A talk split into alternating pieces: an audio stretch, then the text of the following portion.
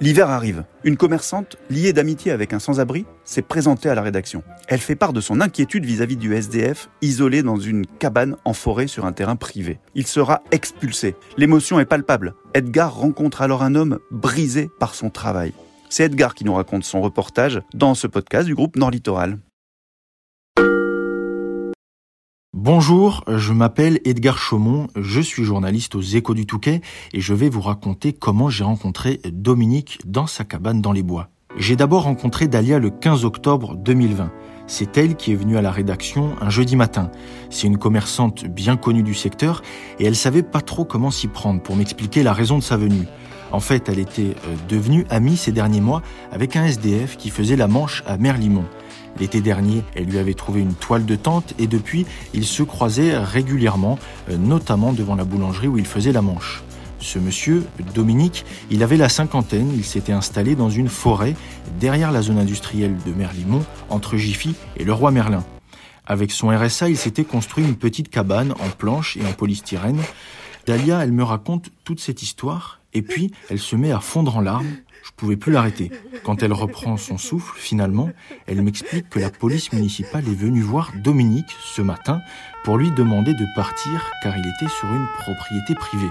Elle me dit qu'il faut absolument l'aider et qu'elle ne sait plus quoi faire. Il y a bien une personne dans le coin qui a une chambre inoccupée quand même, un garage ou une dépendance, qu'elle me dit, Dalia. On décide finalement d'aller trouver Dominique dans sa cabane pour voir où il en est dans son déménagement forcé. On n'est pas sûr de tomber sur lui car son téléphone sonne dans le vide. Une fois sur place, je suis Dalia dans les petits chemins forestiers où de nombreux habitants de la commune viennent se balader et on tombe finalement sur la cabane de Dominique, bien cachée dans les fourrés. Il est super heureux de voir Dalia, il la serre dans les bras, il en a les larmes aux yeux, il lui montre aussi les planches de bois qu'il a déjà commencé à démonter de sa cabane. L'hiver arrive, mais Dominique, il va être obligé de déplacer tout son campement vers une autre forêt. Moi, je sors mon calepin et je commence à lui poser quelques questions sur sa vie. Il me dit qu'il a bossé pendant 37 ans dans le bâtiment avant de perdre son travail il y a un an. On voit que c'est un homme cassé par le travail, il a des problèmes de dos, les chantiers c'est plus vraiment pour lui. Dans cette forêt pourtant il me dit qu'il est bien, il est heureux, il voit les biches le matin en se levant. Dès que je reviens à la rédaction, je commence à écrire l'article. Sans surprise, tout de suite, ça cartonne sur Internet. Des milliers d'internautes partagent la publication. Sans surprise aussi, 80% des commentaires qui s'insurgent, mais contre les migrants. On sait que la connerie sur Internet n'est pas une espèce en voie de disparition, mais ça surprend toujours. Apparemment, on trouverait des solutions de logement pour les réfugiés qui auraient absolument tout en arrivant chez nous, alors que les vrais Français seraient juste bons à payer leurs impôts. Une demi-heure plus tard, c'est la mère de Merlimont qui m'appelle. Cette fois-ci, elle est pas très contente. J'ai le droit à dix minutes de sermon. Elle m'assure que la mairie a fait son possible pour faire avancer le dossier de ce monsieur, mais il ne souhaite pas aller en foyer. C'est vrai que Dominique m'avait dit qu'il avait peur d'aller dans ce genre d'établissement. Avec cet article qui met en cause la ville, je soufflerai sur les braises de la haine contre les migrants. Bref, je suis un vrai salaud et depuis, nos relations ne se sont pas améliorées avec la mère. Le lendemain, Dalia me rappelle, une dame à Montreuil vient de la contacter un retraité de la commune accepte d'accueillir Dominique le temps qu'il trouve une solution. Ni une ni deux, je monte dans ma voiture et je vais à Montreuil pour actualiser mon article. J'arrive chez Daniel, l'hôte de Dominique.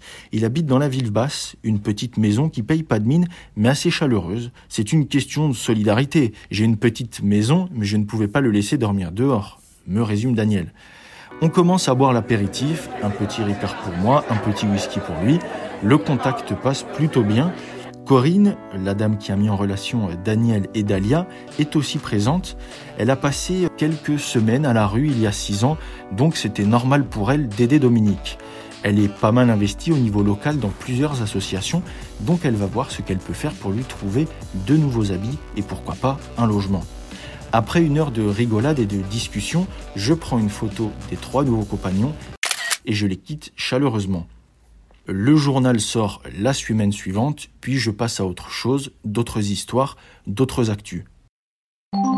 C'est Corinne finalement qui me rappelle un mois plus tard, ils viennent d'avoir une entrevue avec le maire de Neuville-sur-Montreuil, c'est une petite commune à côté de Montreuil. C'est bon, Dominique va avoir un logement à partir du 1er janvier 2021. Je suis donc invité pour la pendaison de crémaillère avec Dalia et tout le monde. Vu le contexte sanitaire, la petite fête n'a pas encore pu avoir lieu, mais je reçois encore régulièrement des textos pour me donner des nouvelles. Dans cette histoire, j'ai juste fait mon travail, rien de plus, mais c'est toujours sympa d'avoir fait bouger des choses avec son petit article.